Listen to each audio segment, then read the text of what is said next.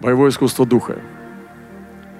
И спросили его ученики его, как же книжники говорят, что Илии надлежит прийти прежде? Слушайте, книжники говорили и учили в синагогах, что должен прийти какой-то Илия. И вот время, когда Иисус должен появиться, когда-то приходит полнота времен, когда все надувается, чтобы разродиться, чаши наполняются, чаша гнева, чаша милости, в народах идет Мелхиседек. В Израиле цветет беззаконие, римляне правят страной, казалось бы, самое плохое время для пришествия Христа. Римская империя держит под каблуком Иудею. Нечестивый царь правит Израилем. Давайте подождем, пока придет хорошее время пробуждения, тогда придет Мессия под наши аплодисменты. Иисус приходит в самую темноту, и метеорит Божий врывается в чернь. И в хлеву среди животных рождается младенец. Ад Марии, простой девушки, не богатой, ни в замке, ни в дворце. Никто ее не знал.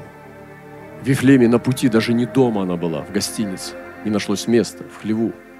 Пастухам является видение ангелов. Не пророкам. Где были пророки? Ни одного мы там не видим вообще. Ни один не, не появился в этой истории. Что, в Израиле не было пророков? А там были мудрецы, которые рассказали Ироду, что должен прийти Христос. Слушайте, а почему вы не видели ангелов? Почему вы не знали об этой звезде? Почему волхвы, язычники, которые хранили свое сердце в, благо, в благочестии, пришли за звездой? Почему вас там не оказалось? Почему ни одного пророка, почему ни одного равина не оказалось у хлева, где родила Мария? Что же нужно, чтобы быть ближе к Богу? Что? Где этот путь превосходный? И книжники учили, Илии надлежит прийти прежде. Иисус сказал им в ответ, правда. Или я должен прийти прежде и устроить все. Вот наше служение с вами перед пришествием Христа. Мы должны все устроить. Смотрите, что говорит Христос. Устроить все. Что устроить? Что должен был устроить этот пророк в волосатой шкуре, который ел акридов и дикий мед в пустыне? Что он должен был там устроить? Я хочу сказать вам, он хорошо справился. Он все устроил. Он устроил все и поставил точку своей головой. Он хорошо все сделал. Он был величайший пророк.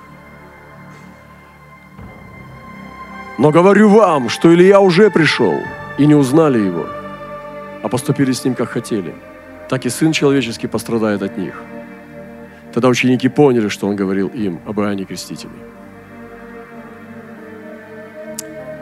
Хочу спросить вас, как это Иоанн Креститель должен прийти? Упростите, Илья. Как он прийти должен. И Иисус говорит, что Илья должен прийти. Илья уже пришел. Послушайте внимательно. Поставьте вот, вырежьте вот эти слова и послушайте. Илья пришел. Сегодня мое слово очень радикальное. Оно идет разрез. Я думаю, что оно может вызвать очень сильные гонения. Жаль, что Питера Вагдера уже не с нами. Он бы меня оправдал. Он любил радикальные учения. Я лично знал его в своей жизни и кратчайший человек. Не сильно э, я много э, был проводил с ним времени, но мне доводилось немножечко с ним общаться. И я благодарен, что был такой человек Божий. Он делал радикальные учения. Он брал актуальные учения и не боялся. Он был апостольский учитель. И не боялся брать самые сложные темы и изучать их, исследовать. Он не делал, как все – и мое сегодня искусство боевое – это тема соединения с облаком свидетелей. Вообще возможно ли это?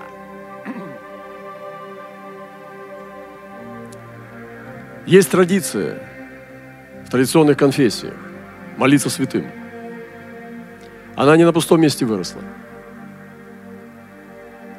Я думаю, очень сильно повлияли откровения, когда святые являлись.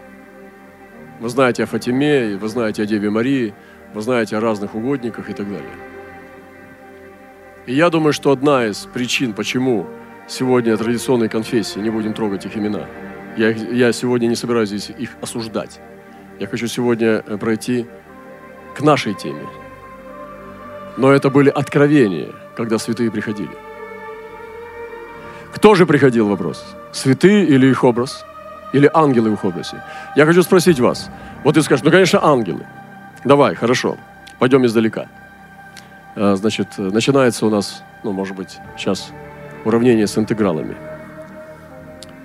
Кто пришел к пророку, который был муж в льняной одежде? Второй вопрос. Кто был, что за существо было прибором песца,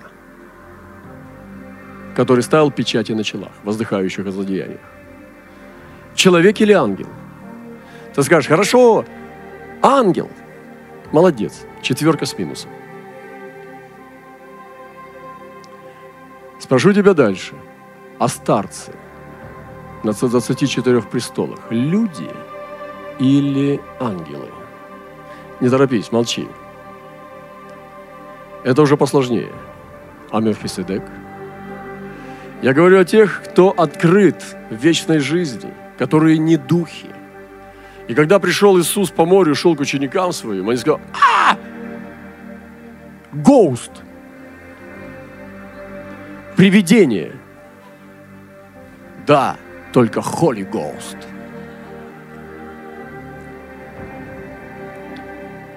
И они скажут, а, ну, я представляю, Петр, ну, с бородой, уже мужик. А, и они, а, под Иакова спрятался. А, ученики все забились туда к углу. А, приближается. И они кричали, привидение, привидение. 12 учеников. Иисус говорит, это я, не бойтесь. И он шел по воде. И когда Иисус сказал, что я явлюсь сам, а он старший брат – что, младшие братья?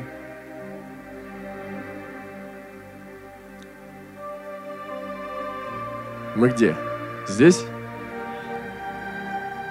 Мне кажется, что Питер Вагнер бы помог мне с этим делом. Он сказал, о, интересная тема, надо книжку написать. Я бы с удовольствием попросил его помочь в этой теме. Потому что я знаю, что какие гонения меня ждут, если я сейчас все буду рассказывать. И я думаю, что пришла пора нам покинуть религиозные барьеры, которые просто держат нас в рабстве. Когда ничего не работает, нет сверхъестественного, зато мы спасены. Они испещаются в чем угодно, только не в этом. И пойдемте дальше. Но мы приступили к горе Сиону – то есть Илья уже пришел. Иисус сказал прямо. Он сказал дух Ильи, образ Ильи. Он сказал, Илья пришел. Христос пришел в Иисуса. Илья пришел в Иоанна. Вы слышите? Это же так. Оспорьте это. А, аллегория же еще и слово – но вы же крещены Духом Святым, в конце-то концов. Давайте про аллегории не будем говорить. Передайте это невозрожденным людям. Но вы приступили к горе Сиону и к ограду Бога Живого, к небесному Иерусалиму и тьмам ангелов. Это вот это все правда было сейчас, то, что я читал. Торжествующему собору и церкви первенцев, написанных на небесах – и к судьи всех Богу. А что делать дальше? И к духам праведников, достигших совершенства. Это же не про нашего пастыря. Это же не про вашего пастыря. Это же не про епископов, усовершившихся. Это к духа праведников, достигших совершенства. Мы приступили к ним. Мы приступили к Богу, ходатаю Нового Завета Иисусу, крови кропления, говорящей нежели, лучше, нежели Авелева. Она работает, кровь. Но мы также приступили прямо к ним, наткнулись на них. Уткнулись. Духи праведников, достигших совершенства. Достигших совершенства. Смотрите, какая красота. Это аллегория? Нет. Мы буквально к ним приступили. И следующее написано. «Посему и мы, имея вокруг себя такое облако свидетелей, имея вокруг себя, повернись ближе и скажи, вокруг тебя». Скажи другому, ты имеешь вокруг себя облако свидетелей.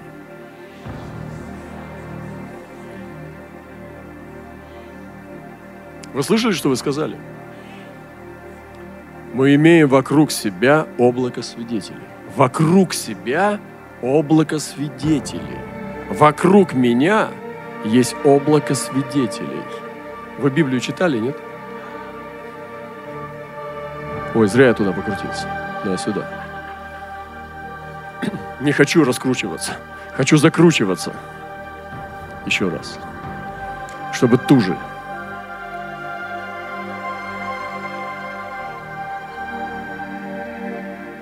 Свергнем себя всякое бремя, запинающее нас грех, и с терпением будем проходить прилежащее нам поприще. Я помню, как я переживал. Однажды пришел ко мне Виктор Белых, узник, 25 лет, сидел в вузах и возглавлял братство. Он являлся мне около двух или трех раз. И каждый раз эти были сопровождалось дивными, премудрыми притчами.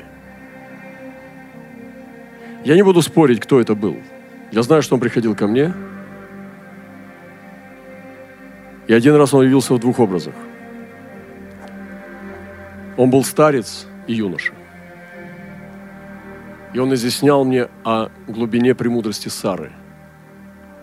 Сейчас я думаю, что он имел в виду церковь. И одна из способностей была то, что она имела дар словознания. И другое, то, что она могла проходить через стену. И он был одновременно один. Я не могу вам объяснить, но вы читаете Библию, как Аврааму явилось три ангела. И он сказал, Господи, зайди в мой дом. Кому он говорил из этих троих? Всем трем. А потом осталось два. И два пошли в Содом. И это было два, но он был один. Потом я видел, как приходил ко мне с епископом, тоже с Владимиром Урашкиным. И они принесли мне в гробу мертвую невесту к моему дому. Но эта невеста не была мертва, на ней не было признаков смерти. Она была в глубоком сне. Она была невеста. Не украшенная, как украшают красивых людей для похорон. Но это была реальная невеста. Она была как живая, но она была мертва. Как бы мертвая и как бы живая. И они принесли этот гроб и поставили у моего дома. Сегодня я получаю это как вызов, как, за, как задание, может быть, как передачу, может быть, как эстафету. Я продолжаю еще до конца всей глубины не осознавать этого откровения. Но я знаю, что это божественное откровение. Я знаю, что это не сон. Это откровение. Приходили они это? Или их дух – или их ангелы? Или это был Христос? Я не буду над, над этими вещами спорить. Я просто хочу, чтобы это сработало в моей жизни, что я окружен облаком свидетелей. Я подошел к духам праведника, достигших совершенства, и я хочу научиться следовать так, чтобы облако свидетелей было всегда вокруг меня. Вот что мне надо. Я практик. Я хочу научиться двигаться в боевых искусствах духа чтобы облако быть внутри облака. И вокруг меня, чтобы было облако свидетелей Христа. Христос, наш старший брат, обещал являться своим. Я хочу вас спросить, а его братья могут? Ведь мы его братья и сестры. У нас было откровение. Однажды к нашему молодому человеку пришел Вильям Симур. Это был родоначальник пробуждения на Зуза-стрит. Мы вообще живем в России. Этому мальчику было несколько, сколько лет? Лет 14, может. И Вильям Симур, одноглазый негр, которому оспа съела глаз. Он пришел и плакал над теми драгоценными книгами, которые лежали в земле. И он говорил, что эти книги некогда были очень драгоценны для меня. Когда я жил в моем поколении, они были сокровищем, а сейчас они в пыли, в пренебрежении. И эти книги были сокровищем, но они лежали в грязи, в пыли и пренебрежении. И он плакал над ними. Почему сегодня Церковь Божья пренебрегает такие богатства? Мы приняли очень серьезно это откровение – стали молиться о нем, и Господь нам дал еще откровение, чтобы мы собрали эти книги и положили в огонь. И тогда Господь переплавил их и дал нам одну книгу. Она состояла из разных металлов. Серебро, золото, железо, медь. И там было, эта вся книга, эти все книги стали одной книгой в огне. И мы приняли решение создать школу мантии. Не такую, которую делает один из э, авторов книги где он собирает истории помазанников, и там очень много сплетен. Я бы не рекомендовал вам никогда сплетничать о том, кто уже на небе. Если мой брат прожил жизнь с ошибками, и я знаю твердо, что он сейчас на небе, зачем я буду доставать его старое белье и его, про него писать книги? Мне же однажды придется с ним встретиться, или как? И я тогда наблюдал за этим и думал, что он делает. Зачем он поносит? Таких божественных людей, для которых, для которых я обувь не могу развязать, шнурки. Я недостоин. Тот не так, этот не так, а этот вот так, а у него вот так. Разве мы не братья, чтобы закрывать друг друга? Вы представьте себе – Умирает мой брат, друг, и я лезу в его чулан ночью, достаю старые фотографии, разные артефакты и начинаю писать об этом книгу. Что я за человек тогда, как не нечестивый? А, я хочу других предупредить, чтобы против падения. Ну, читайте Библию, не падайте.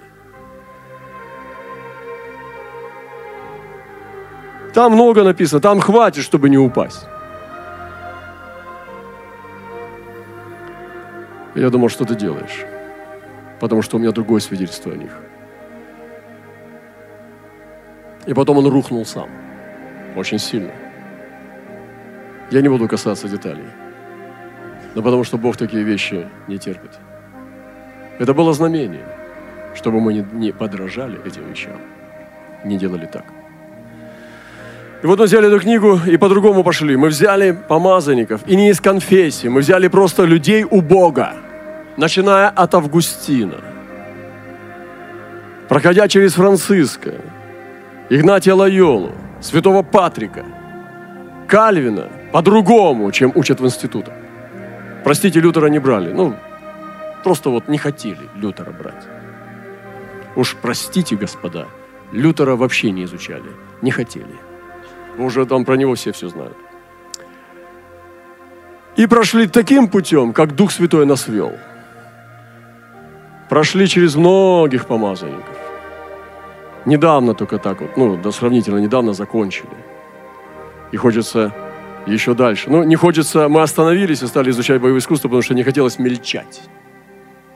Мы хотели держать планку из золота и не хотели переходить на серебро. Поэтому мы приостановились, чтобы не менять металлы. Чтобы Дух Святой нам показал, что делать дальше. И вот эта мантия, мы назвали ее мантия, школа мантии. Просто эти детали из мантии, помазанников Божьих, мы обретали. И мы пришли к этому облаку, наших друзей. И я наслаждался, потому что я знал, что я э, эти часы с этими книгами, со слезами, молитвами, все эти бессонные ночи и так далее можно было, они все собирались в сосуд. Этот сосуд мог умножиться. Это было драгоценно.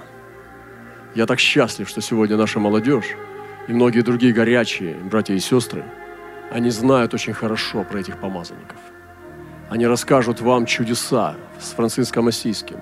Они расскажут про одного из любимых наших героев, святого Патрика Ирландского, как он двигался в апостольской славе. Они расскажут вам про Игнатия Лайолу добрые вещи, а не плохие. И разные подобные вещи стали для нас сокровищем.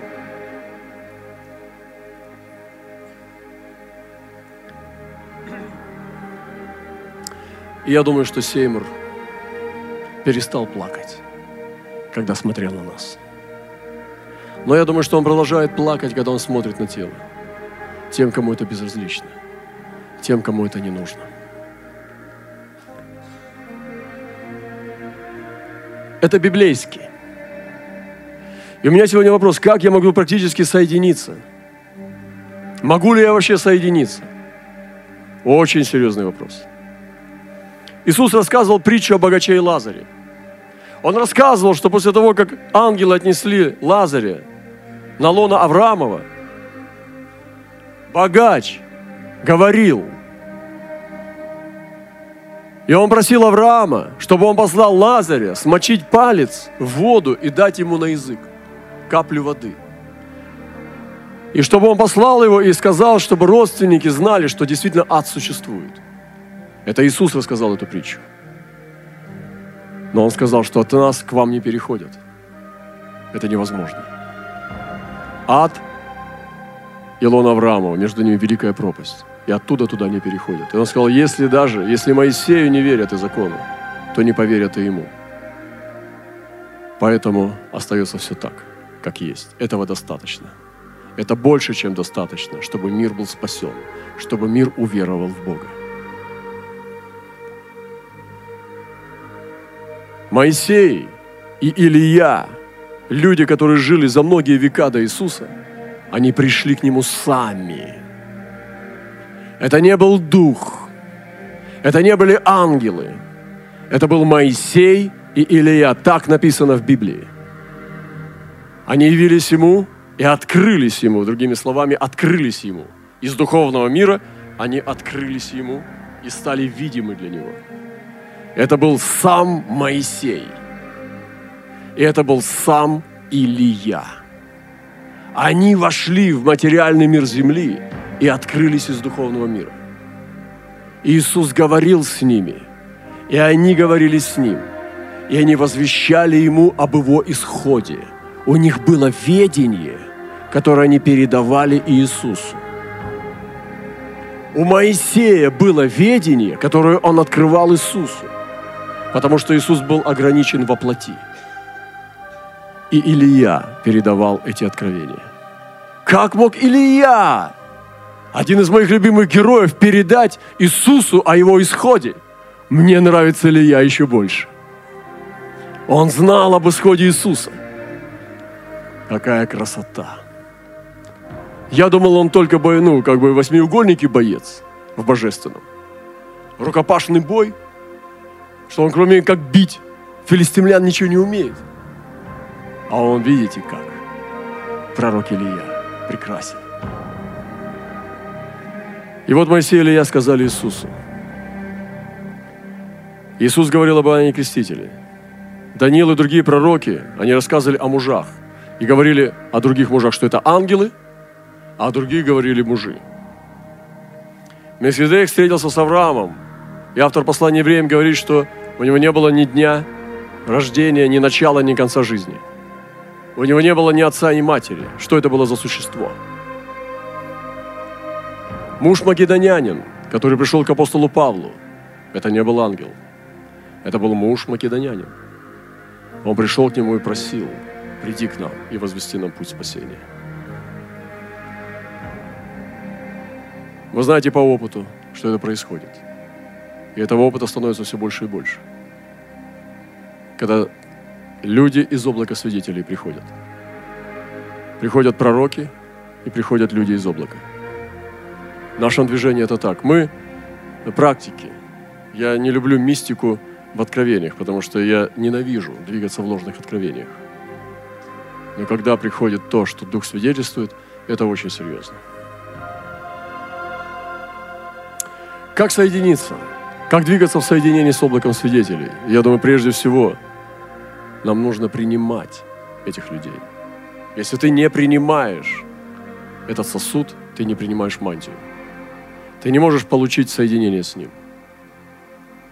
Например, если двое друзей живут вместе, и один из них умирает, и тот просто пренебрегает памятью о нем, или даже позволяет себе плохие вещи говорить о нем, разве у него может быть соединение в вечности?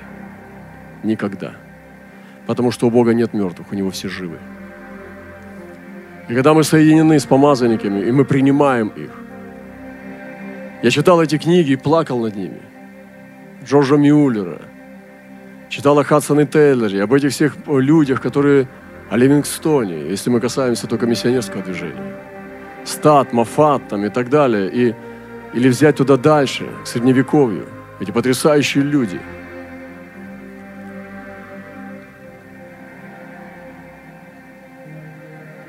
И ты просто уходил туда. И это уносило тебя идти куда-то в лес молиться. Кто-то любит Бога больше, чем ты. Брейнард. Современные проповедники учат не перегорать, но он сгорел в 28 лет. И он просто плакал, рыдал, что индейцы не спасаются. И ты начинаешь испытывать свое сердце. Джон Весли. Сегодня много веслеистов и так далее, но сам он был потрясающий человек. Уальтфильд. И многие другие. Ты изучаешь эти все истории, и ты начинаешь понимать. Чарльз Финей, пробужденец. Эван Робертс. И это все наполняет тебя, это наделяет тебя. Это наделяет. Ты соединен. Потому что ты хочешь так же любить Господа, ты хочешь учиться у этих учителей. Это твои братья, это твои друзья, это твои учителя. Они уже в вечности, но они в облаке свидетелей. Они духи праведников, достигших совершенства, они рядом с престолом. И ты молишься Богу, сидящему на престоле, и не можешь тоже пройти мимо них. Ты соединен с царством, это царство, поймите. Мы не молимся Богу когда ангелы отворачиваются. Мы приходим в царство. И там они в царстве неотъемлемая часть. И мы соединены с облаком свидетелей. Я сегодня вдохновляю нас сдружиться с этим облаком. Будет очень странно, когда ты не знаешь никого из этого облака, а они тебе служат. Даже в традициях, конфессии, конфессии традиционных, это требование изучать житие святых. Потому что это история, это свидетельство. Изучение. И когда мы изучаем, мы копаем, мы принимаем это, мы наделяемся. Опыт подражания. Когда мы подражаем их вере, взирая на их кончину, мы подражаем им, мы идем на сближение соединения. И соединение под мантией. Мы принимаем это измерение для, от них – я помню, как я слышал очень много плохих вещей про Уильяма Бранхама, но это один из моих любимых героев. То, что они сделали потом с этим движением, это не он. То, что говорят о нем, это мне не важно, у меня есть свидетельство Духа. Я бы хотел иметь такой кроткий дух, как у него. Я бы хотел иметь такое измерение пророка и могущественной силы Божией, которая была у этого человека. Это был один из величайших людей, которые знали о силе Божьей. И кратчайший человек на земле. Те, кто злословит его, чего не понимают, эти люди недостойны развязать ремень у его обуви. Обычно эти люди, которых никто не знает. Я хочу быть его другом. И я надеюсь, что это так. Из моих уст вы никогда не услышите, чтобы я плохие вещи говорил про этих помазанников. Потому что я считаю, что я их ученик, а не мои учителя. И то, что здесь вы видите, это все благодаря им, благодаря их жизни, благодаря их свидетельству. Как они служили Господу, как они следовали за Ним. Как обрести это присутствие облака? Создайте для себя этот мир. И это даже не боевое искусство, это сама жизнь. И поэтому я не один. Я плод их веры. Я их ученик на этой земле сейчас. Они уже прожили свою жизнь и дали свои заветы, свой пример и свой опыт. Я подхватил его и принял. И сегодня я продолжаю их дело. Вот почему я с ними соединен. Не потому, что я прочитал просто эти книжки. Я принял их веру. Я принял их помазание, принял их мантию. И поэтому я двигаюсь с ними. И когда я куда-то иду, они идут со мной. И когда на меня выходит враг, он выходит против них.